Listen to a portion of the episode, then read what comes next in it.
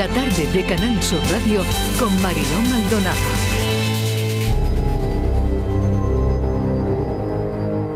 En el juicio le preguntaron que por qué se quedó a solas con ellos. ¿Acordó mantener relaciones sexuales? ¿Sabía usted que esos chicos la estaban grabando con un teléfono móvil? ¿No es más cierto que fue usted quien empezó a quitarse la ropa y le practicó una felación a uno de ellos? ¿Recuerda usted en qué orden hizo las felaciones? ¿Recuerda si todos la penetraron? ¿Se encontraba usted bajo los efectos del alcohol? ¿No es cierto que en un mensaje de móvil dijo que se había depilado, y perdone la expresión, para follar? ¿Hizo algún gesto o algún comentario del que pudiera deducirse que estaba usted en estado de shock? ¿Manifestó alguna queja? ¿Dijo que quería marcharse? ¿Dijo usted en alguna ocasión no o parad ya? ¿Iba usted a gritar? ¿Iba usted a hacer algo? Cinco y cuarto de la tarde hay noticias que por, desgracia hemos oído muchas veces las violaciones, los abusos grupales, el foco mediático sobre la situación, las víctimas siempre sobreexpuestas, pero hay cosas que nos olvidamos contar. Lo que ocurre después, las consecuencias, los minutos, los segundos, las horas, los días, en definitiva, el después de. ¿Qué? En la historia de la literatura no hay muchas novelas contadas desde la circunstancia que rodea una violación, desde ese después al que nos estamos refiriendo. Una novela extraordinaria es la que tengo aquí, Mira esa chica de Cristina Araujo Gamir. Y es extraordinaria por infinitos motivos, muy valiosa, alejándose de los clichés, los matices están en esta novela. A la autora de esta obra le han interesado conocer en profundidad que fue de las personas que han sufrido el impacto de una violación, cuando quien la ha sufrido deja ya de ser noticia. Y la verdad es que doy la razón a quienes piensan que esta novela, Mira a esa chica, debería ser una novela que se leyese en los institutos. Es la historia de Miriam. Cristina Araujo, me saldrá el apellido, es la ganadora por unanimidad del Premio Tusquet de novela. Cristina, bienvenida, ¿qué tal? Hola. Gracias por acompañarnos, hija mía. No sé qué tengo con tu apellido. Araujo. de verdad. Es Araujo, sí. Pero mucha gente, a la primera no es, no es fácil y el segundo tampoco es fácil. Así no, bueno, fíjate, ¿no? que se me ha quedado ahí. Bueno, Cristina, mil gracias. Y mm, fíjate, mm, quiero hablar de esta historia precisamente por eso, porque la historia de la literatura. Eh, no hay muchas novelas que se hayan contado desde el después. Después de una violación, ¿qué? ¿Qué pasa con la víctima? Y tú no solo has ahondado en esta historia, sino que has investigado, de hecho, lo que pasa después. Sí, Sí, eh, bueno, esto es porque yo no me lo había planteado tampoco, porque sí, es verdad que a lo mejor no había leído muchas novelas en las que se hablase del después, tampoco había visto películas y cosas así, y por, bueno, pues por algunas cosas que, mm, eh, que me llegaron un poco sin esperarlo, como fue pues esto de las de los protocolos a los que se someten las chicas después de una violación o el hecho de que se trate además de un caso mediático, cosas así que te ponen en, bueno, en circunstancias en las que nunca te verías, eh, a lo mejor si no hubiese sido un caso popular, pues me hicieron eh, pensar a mí también mucho en, situaciones eh, que nunca me había planteado, porque claro, yo también pensaba estas cosas, ¿no? Cuando te hablan de una violación en las noticias o, bueno, te enteras de alguna manera, siempre piensas en la violencia del acto y, y bueno, en ese impacto, pero tampoco te quedas mucho pensando en el después, en todos los pasos, en todos los muchísimos meses, incluso años de recuperación de las víctimas. Y bueno, lo digo por una violación porque es el, tema del libro, pero que a mí me pasaba igual, por ejemplo, con otro tipo de noticias, ¿no? Con, pues cuando ves las, eh, el telediario y salen todas estas tragedias, que muchas son pues catástrofes naturales, asesinatos, cosas así, te quedas con eso, pero claro, había veces que sí que me planteaba un mes después, y, no sé, ahora por ejemplo que son navidades, ¿no? Que dices, pues todas estas personas que les pasaron tales cosas en febrero, que alguien se les murió, que pasaron algo muy traumático, como estarán. No sé, entonces toda esa mezcla de de pensamientos fue lo que un poco me llevó a querer eh, ahondar mucho en el después de, una persona que ha sufrido un trauma. ¿Cómo es el después? En, todo lo que has investigado, yo creo que también eh, estas entrevistas que te hacemos por ser el premio Tusqués, ¿no? Y, y claro, y, por esta gran historia que, cuentas y que es una novela, pero que al final, como decía, toda la investigación está ahí. ¿Cómo es el después de una chica que ha sido violada? Pues yo por todo lo que investigué, que fueron muchos eh, temas diferentes, porque por un lado fue, bueno, para mí lo que fue lo, que me hizo querer escribir esta historia y para mí es el germen de todo, es el tema de médico, de, porque claro, yo siempre había pensado en las secuelas psicológicas, pero no en las secuelas también físicas de, eh, y, cómo también impacta tu salud, porque claro, nunca me eh, había sabido esto de cuando eh, una chica eh, sufre una violación y después va a urgencias, inmediatamente después todas las vacunas que le ponen, todo eh, el tratamiento de antibióticos, los antirretrovirales para el VIH, bueno, lo de la piel de la llave, después, por ejemplo, eso sí me lo imaginaba, todo lo demás no. Y luego los análisis, el seguimiento, que a lo mejor tiene que ir volviendo cada dos semanas, luego cada tres meses, luego otra vez al año. Para el VIH, yo no me por ejemplo, ¿no? Sí, para el VIH. Claro, el VIH fue lo que a mí realmente más me impactó, sí, porque el VIH ponía que tenías que hacerte, aparte de tomarte los antirretrovirales, tenías que, tomar, que acudir al, médico a los tres meses para un análisis, otra vez a los seis y otra vez al año hasta descartarlo del todo. claro, yo eso contamos eso, Cristina no eh, contamos la noticia, pero luego no contamos, no contamos qué hay detrás de, la víctima, por ejemplo, ese, esa analítica durante tanto tiempo que probablemente psicológicamente te está recordando lo peor de ese día, eh, lo peor de ese momento de tu vida, ¿no? Claro, tienes una intromisión continua de, aquel suceso ya, pues yo creo que para siempre, pero claro, los, los primeros años, y yo me imaginaba mucho esa situación ¿no? de a lo mejor tener pues en el calendario puesto tal día la fecha o un volante, eh, cosas así, ¿no? Que decía, joder, ¿cómo tiene que ser también eso? ¿no? Que eso es lo que yo, por eso digo que no me imaginaba estas cosas. Y luego, pues todo el hecho de, la gente, esto en el, en el, caso de ser mediático, claro, de que la gente hablase del tema, que se lees en las noticias y tú a lo mejor estás ahí, eh, yo que sé, sentada con tu familia y de repente sale, la gente se pone a hablar del tema, luego tus amigos y empiezan a, intentar eh, evitar algunos tipos de conversaciones, como tú lo notas, ¿sabes? Todas esas cosas eh, tan que son matices así muy pequeños que, pues, ¿qué es eso? Que no salen a lo mejor luego en las noticias, en las noticias sale la cosa impactante y se acabó, pero luego todo esto es eh, muchísimo tiempo y claro, luego todas las fases del trauma, el insomnio, em, fobias, eh, salir a la calle, si igual te sientes observada o todo este tema, pues eh, a mí me, impactó mucho cuando empecé a pensar en ello. Y claro, luego me empecé a leer también para el tema de la documentación, aparte de todo esto así de, de temas médicos, pues muchos testimonios de chicas que habían sufrido violaciones y de muchos tipos diferentes, pues tanto por familiares o a lo mejor cuando eran muy jóvenes o más mayores, eh, grupales, la verdad es que solo tengo un referente, que bueno, es el, obvio, ¿no? El de la manada. el de la manada. Eh, pero bueno, mm. sí, claro, pero sí que me leí yo, muchas yo Claro, Cristina, hay un antes y un después de esto, ¿no? En, en, en, la sociedad, ¿no? En, cómo al final, ¿no? Eh, se hizo todo esto y creo que sí. sí, creo que nos ha marcado, ¿no? Mucho este suceso. Sí, bueno, claro, fue muy traumático y, hubo mucha polémica. Todo lo que, bueno, duró mucho tiempo también. Hubo el mm. primer juicio, luego el recurso, eh, las manifestaciones. Claro, fue algo que, que yo creo que, vamos, no hay nadie en España que no sepa de este tema. Entonces, sí, sí, creo que, que ha habido un antes y un después. Aparece también en tu libro la sororidad, ¿no? Em, las manifestaciones de alguna manera de apoyo, ¿no? De hermana, yo sí te creo, ¿no?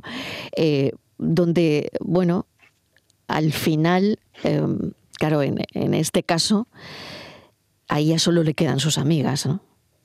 Sí, en este caso yo quise hacer como una, eh, una evolución del personaje, porque claro, también de eso va la historia, quiero decir, tienes que tener un argumento y un, y un desarrollo de los personajes y sobre todo vamos del, personaje protagonista. Y ella al principio pues es una persona muy frágil, muy cerrada porque ha sufrido bullying, no un bullying así muy, muy agresivo, pero bueno. Eh, los típicos comentarios ¿no? de los colegios, tiene sus complejos. Entonces es una persona que está bastante encerrada y tiene muchos prejuicios también. También yo quería hacer un personaje muy completo, ¿no? que ella también tenga sus defectos. Y, y, bueno, y a lo largo del libro, pues ella al principio eh, tiene este rechazo ¿no? a, a, sus compañeras porque no la han tratado muy bien cuando era, era más joven. y, es, bueno, tampoco quiero destripar mucho. No, no, no, cuenta lo, que, lo que creas, exacto. Vale, pues claro, ya luego cuando empieza, cuando le ocurre ¿no? este, esta violación, al principio pues tampoco se, mm, se deja ayudar porque toda esta gente que, la apoya tampoco la conoce y ella piensa, bueno, a mí siempre me han tratado mal y ahora simplemente es una cosa porque es polémica, ¿no? Pero ella siempre se sigue sintiendo como frágil, como observada. Hmm. Y es eh, al cambiar de ambiente del instituto al, a la universidad, donde también yo creo que es un, salto muy grande también de madurez y, y, de tolerancia ¿no? en las personas. Eh, porque claro, también pasas de un universo muy pequeño a uno donde la gente no se conoce, todo el mundo parte un poco de cero, ¿no? Y ahí empieza a ver el verdadero apoyo, un apoyo muy cercano ¿no? de, sus compañeras en cosas muy, muy básicas y que parecen a primera vista como que no te parecerían muy importantes temas de apuntes, ¿no? cosas así, esa complicidad. Y ella ahí empieza poco a poco pues, bueno, a, abrirse, a dar una oportunidad y es ahí donde bueno, yo quería poner un poco de esperanza en, en el libro también. Claro que sí, ahí está la esperanza por otro lado, ¿no? Mira, mira esa chica, además, em, bueno, cuando conforme vas leyendo te vas encontrando con, con em, bueno, vas descubriendo, ¿no? la historia que aunque, bueno, esté, pues no sé si basada o no en lo que ya eh, todos conocemos, ese caso de, de la manada del año 2016, si no me equivoco, de los Sanfermines, ¿no? Pero que en cualquier caso, em, bueno, transcribes conversaciones de WhatsApp con mensajes que bueno que no voy a destripar y que no voy a leer por, la hora también y porque son muy duros, ¿no? Pero em, a mí me ocurre también una cosa que probablemente te ha pasado escribiendo y es que en esas violaciones grupales no hay nadie entre esos mm, energúmenos, por llamarlos de alguna manera, que están eh, eh, llevando a cabo ese, e, ese esa aberración, ese acto, ¿no? No hay nadie de esos cuatro o cinco que diga, oye, que se nos está yendo la olla, ¿no? Oye, esto que estamos haciendo, esto que estamos, oye, esto está mal, esto por favor, alguien, alguien en ese, en ese momento grupal, alguien lo, lo dirá. Yo eso es lo que siempre me he planteado de las que son grupales, porque claro, casi todas las que yo investigué cuando me estaba documentando y casi todo lo que mm. me leí no eran grupales, eran cosas más eh, igual dentro de la familia o algo por la noche, ¿no? En un aparcamiento, cosas mm. así, o chicas jóvenes en la universidad. Y las grupales, pues bueno, ya digo, solo tenía este referente, ¿no? Y cuando ahora leo más noticias que van saliendo, ¿no? Eh, eh, en los periódicos y tal. Y sí que es una cosa que me llama la atención por eso, porque no sé hasta qué punto, por eso también hay partes del libro donde, bueno, donde narro la parte, el punto de vista no de ellos, que, que, hay uno que llega nuevo, ¿no? Como al grupo, eh, más o menos. Y claro, obviamente tampoco es una mosquita muerta, no se acaba haciendo lo que acaba haciendo, pero es como él se deja, al principio, pues bueno, le parece como un poco raro, pero, pero se deja llevar como por el grupo. Y eso era porque a mí me, me llamaba mucho la atención precisamente eso, porque claro, tú piensas, bueno, cuando pasa en un parque tal un, un hombre, pues piensas, un tarado, ¿sabes? yo qué sé, un psicópata o un enfermo, lo que sea, pero cuando son un grupo, es eso, ¿no? Que piensas, pero porque ninguno dice eso, ¿sabes? De, oye, que esto no está que, paréis, ¿no? Que paréis, ¿no? sí, sí, claro que esto se está yendo de las manos. Sí, sí, sí, es, terrible. Yo lo pienso eso una y otra vez, ¿no? Y, lo piensas, ¿no? En el caso de que a alguien cercano, a una amiga, a, a un familiar le ocurra, es que nadie nadie va, va, va, a pararlo, ¿no? En fin, no sé, esto a mí me resulta escalofriante, ¿no? Y por otro lado, bueno, pues me imagino que psicológicamente pues también hay ahí un, eh, un rollo de que todos se sienten lo mismo, ¿no? En fin, bueno, yo creo que hay valentía también en denunciar eh, la sobreexposición pública que se denuncia en el libro y mediática de estos dramas. Hay una capacidad enorme para eh, enunciar de alguna manera la superación del trauma de, una violación múltiple eh, a través de, pues eso, de, la escritura, ¿no? Y, pero quiero ir precisamente a eso y voy a poner otro extracto del libro que tiene mucho que ver con eso, con la sobreexposición pública. Hay tertulias en la televisión. Los presentadores son tíos jóvenes con camisas azul claro y frondosos tupés que se peinan hacia atrás con espuma. Dan la bienvenida a la audiencia desde atrás de unas mesas enormes, con forma de arco, e invitan a distintos expertos cada semana. Los abogados de ellos llevan corbatas monocromáticas. A otros colaboradores los reconoces porque han salido de concursos estruendosos y chabacanos, como la Casa de los Líos, Al Mejor Postor. A mitad del programa, una azafata camina con paso elegante hacia una pantalla donde se dispone a presentar un PowerPoint. Eritema vaginal, reza la primera diapositiva, en letras grandes y amarillas, Tiny Roman, y a continuación un esquema del cuadro clínico y unos gráficos de lo más instructivo. Sentada a la mesa hay también una periodista. Hace dos años no dejaba de atosigar a la exmujer de un cantante. Ahora campa a sus anchas en los coloquios que se celebran en tu honor y le gritan a los abogados, machistas, miserables, ratas. Tiene la boca operada y el pelo recogido en lo alto de la cabeza para parecer más delgada. Uno a uno van analizando tus síntomas inmediatos y también los trastornos a largo plazo. Que tienes depresión, estrés postraumático, que sufres pesadillas continuas, que tomas pastillas y que por las noches casi no puedes dormir.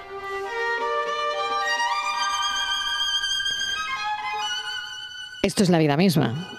Y esto lo hemos visto una y otra vez, el salseo mediático en eh, la sobreexposición pública de la víctima, ¿no? cuando mm, salen gráficos, como tú bien decías, el PowerPoint del eritema vaginal. Eh, ¿Qué pasa si la víctima está sentada viendo la tele en su casa? Ya, esto, eh, este capítulo se me ocurrió porque estaba viendo una vez, es que esto sí que no lo recuerdo si el programa que estaba viendo iba de un tema de violación o algo así, o era de estos crímenes. Eh, ay, perdona. Sí, sí, te oía, te oía. Ah, Ah, vale, y, o si era un, otro tipo de crimen. Y, es verdad, pues estaban todos ahí pues como muy exaltados. A mí a veces eh, quiero decir, seguro que todo el mundo tiene la mejor intención, ¿no? Pero hacerme la sensación que la gente lo que quiere es muy demostrar ellos mismos, no sé, lo limpia que tienen la conciencia o, o bueno, o, lo buenas personas que son y cosas así. Entonces, no sé, me refiero sobre todo por, eh, lo que has dicho, ¿no? que es como un salseo, parece más que a veces un debate. Y en hubo una parte sí que recuerdo que estaban todos pues con sus gritos y el que era el moderador dijo, pues eh, me está encantando este debate y a mí eso me, sonó fatal. O sea, porque lo dijo de una manera con un tono como que parecía entretenimiento, más que algo que hubiesen hecho informativo, ¿no? Y, y claro, ahí fue cuando pensé pues justo lo que has dicho, que qué pasa si la persona que es la víctima o los familiares, ¿no?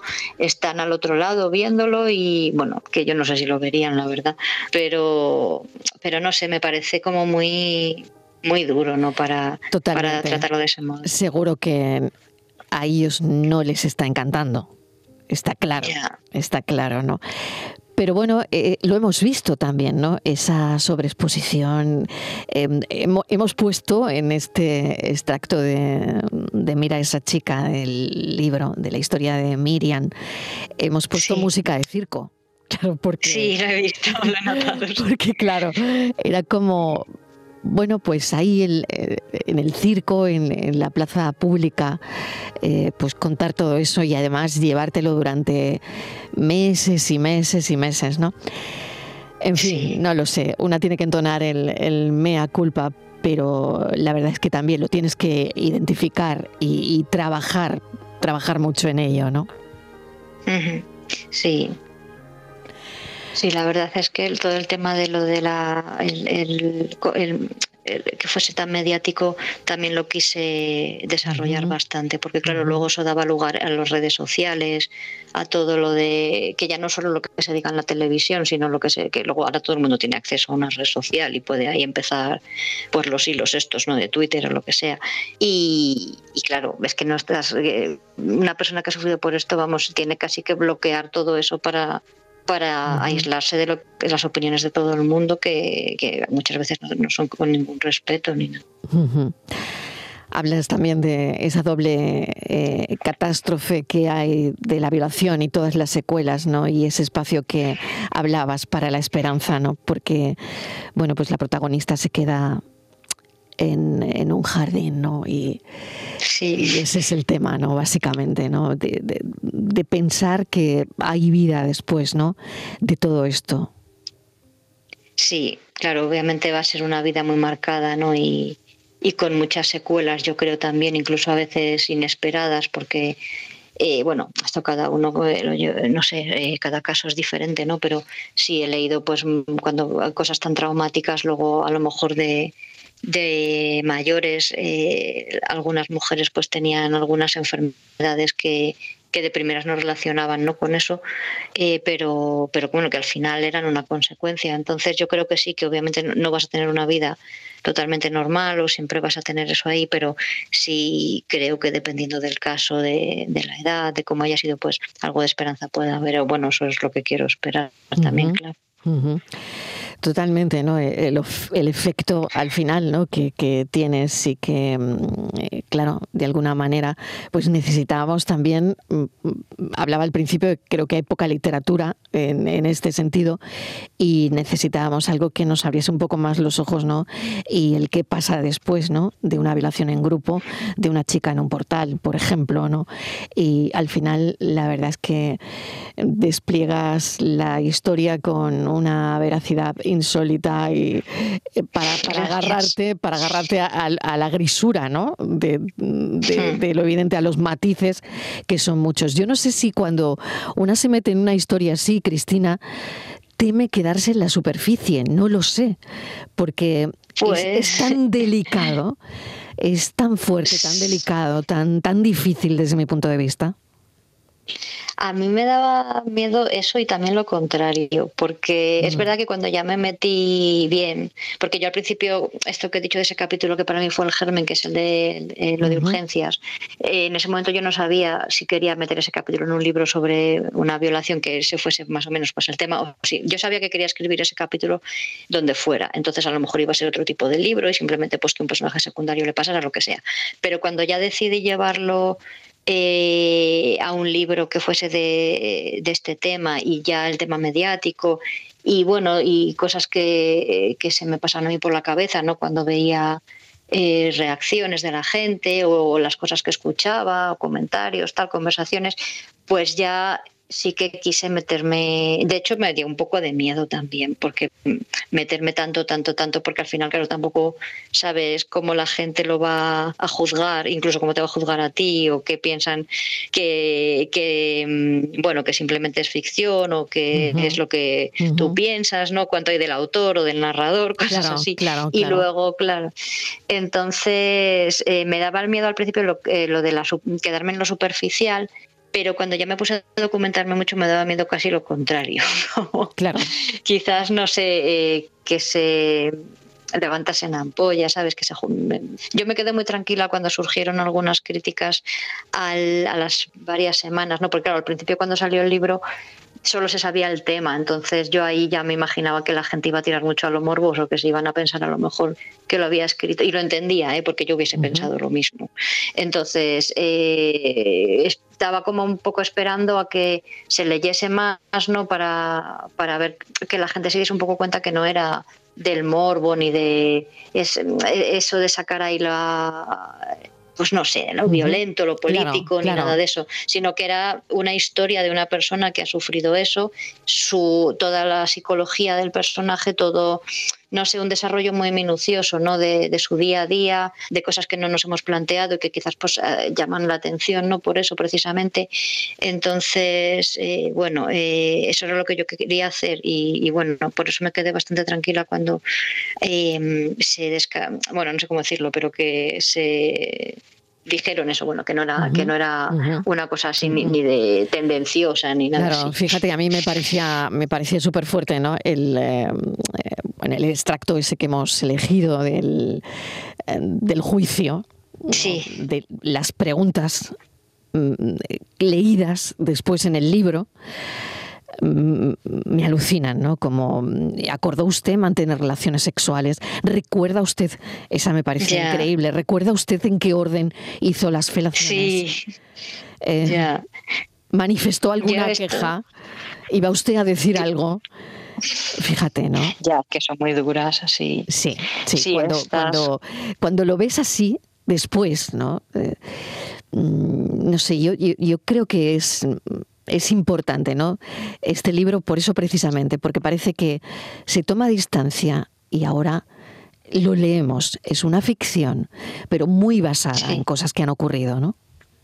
Sí, sí, porque además lo de los eh, juicios y todo esto son cosas que yo busqué en internet y bueno, son no es solo del de, la manada, aunque ya yo entiendo que, todo el mundo pues es lo que más ve porque es el caso que, ocurrió en España y que es el más eh, popular, pero eh, hay muchos que son de otros, eh, otros casos que hubo en Estados Unidos o en Alemania. Y bueno, porque yo vivo en Alemania. Y, y, sí que hice como un esqueleto ¿no? de las de transcripciones que, que fui como combinando, así un poco como un collage. Y bueno, las reescribí pero casi todo es tal cual, o sea, son ese tipo de preguntas, así como que parece que están juzgando a la víctima también, y aparte que son preguntas que a veces yo también pienso, joder, ¿cómo, te vas a acordar? Pero si estás en estado de shock también, claro, ¿sabes? Claro, claro. Entonces sí me parecían muy, no sé, muy impactantes y, bueno, y eso sí lo he dicho en algún, en algún sitio, que hubo una de las preguntas que sí la dejé tal cual porque era muy, muy, muy, muy, bueno, no sé si era, no, no era una pregunta, era una transcripción de las declaraciones de ellos que sí que dejé la frase tal cual porque era tan dura y tan, no sé, como tan cruel que no la quería cambiar ni tampoco eliminar, entonces esa sí la dejé y las otras, bueno, son un poco, dejé el esqueleto y las reescribí, más o menos. Mm. Pues es una magnífica novela, es una magnífica investigación dentro de esta novela de ficción. Mira, esa chica, desde luego yo no pararía de recomendarla. Premio Tusquets. Eh, y ahora tengo que preguntarte, Cristina, bueno, ¿qué se siente? Primera novela, premio Tusquets, eh, o sea que, que, no es un premio, que es un premio que tiene su peso, ¿no? Y su importancia por, por ser un premio de editores, ¿no? Sí, pues claro, yo, a ver, es que todavía a mí me da la sensación que a pesar de que voy pasando por varias fases, todavía no me ha llegado la de creérmelo de verdad, en serio. Porque, no sé, es que yo a veces estoy aquí a lo mejor así hablando con mis padres o lo que sé, digo, joder, que he publicado un libro. y tengo el premio Tusquets. sí, sí, sí. Y no sé cuándo, claro, es que además no solo publicarlo, lo de Tusquets ya es alucinante y lo del premio pero, pero sí, mm, para mí es lo mejor que me ha pasado nunca, porque es un, es un sueño que tengo desde de siempre, siempre, siempre. Y yo siempre he escrito, y, y, es verdad, este es el primero publicado, pero yo he escrito más cosas. Lo que pasa es que tengo ahí mis rechazos a mis espaldas, claro, de cuando era más joven. Entonces es una cosa que siempre he perseguido y he tenido mucha disciplina. Entonces, pues que haya pasado y de esta manera, con esta editorial, con un premio, pues es que no, no sé, no puedo mm. querer más. Es una cosa. Te dedicas a la traducción, eh, vives fuera de, España. No sé si eso ha cambiado o no, Cristina, pero bueno, es un talento que, que tenemos fuera. Y no sé si por decisión o por elección? Lo de irme a Alemania, Sí. Eh, bueno, eso fue hace muchos años por porque bueno, eh, las condiciones laborales eran mejores, entonces siguen siéndolo. Por elección, por elección o, no. Sí, ¿Sí? bueno, hombre, elección, elección, quiero decir, nadie me puso una navaja, ¿no? pero yo hubiese preferido quedarme en España y seguiría prefiriendo, estoy, yo estoy deseando volver. Claro, digamos que mm, más por la presión de, de no tener eh, lo que tú querías aquí, ¿no? Sí, bueno, quería mejorar algunas cosas y claro, pues sí. Bueno. Y bueno, ahora ya también conoce a mi pareja, cosas así, entonces. Entonces ya todo se va liando, claro, todo se va liando. Sí, pero yo estoy deseando volver, eso no lo descarto para nada, volver a España porque lo echo muchísimo de menos y y sería mejor que este talento estuviese aquí, Cristina Araujo. Mil gracias, de verdad. Gracias por esta entrevista, Premio Tusquet, de editores de novela. Mira a esa chica. Me parece un libro muy valiente, muy recomendable. No para estas fechas, sino recomendable en todo caso. porque es una historia que, que hay que leerlo. Hay que leerlo. Gracias. Un beso. Muchas gracias. Adiós. Hasta luego.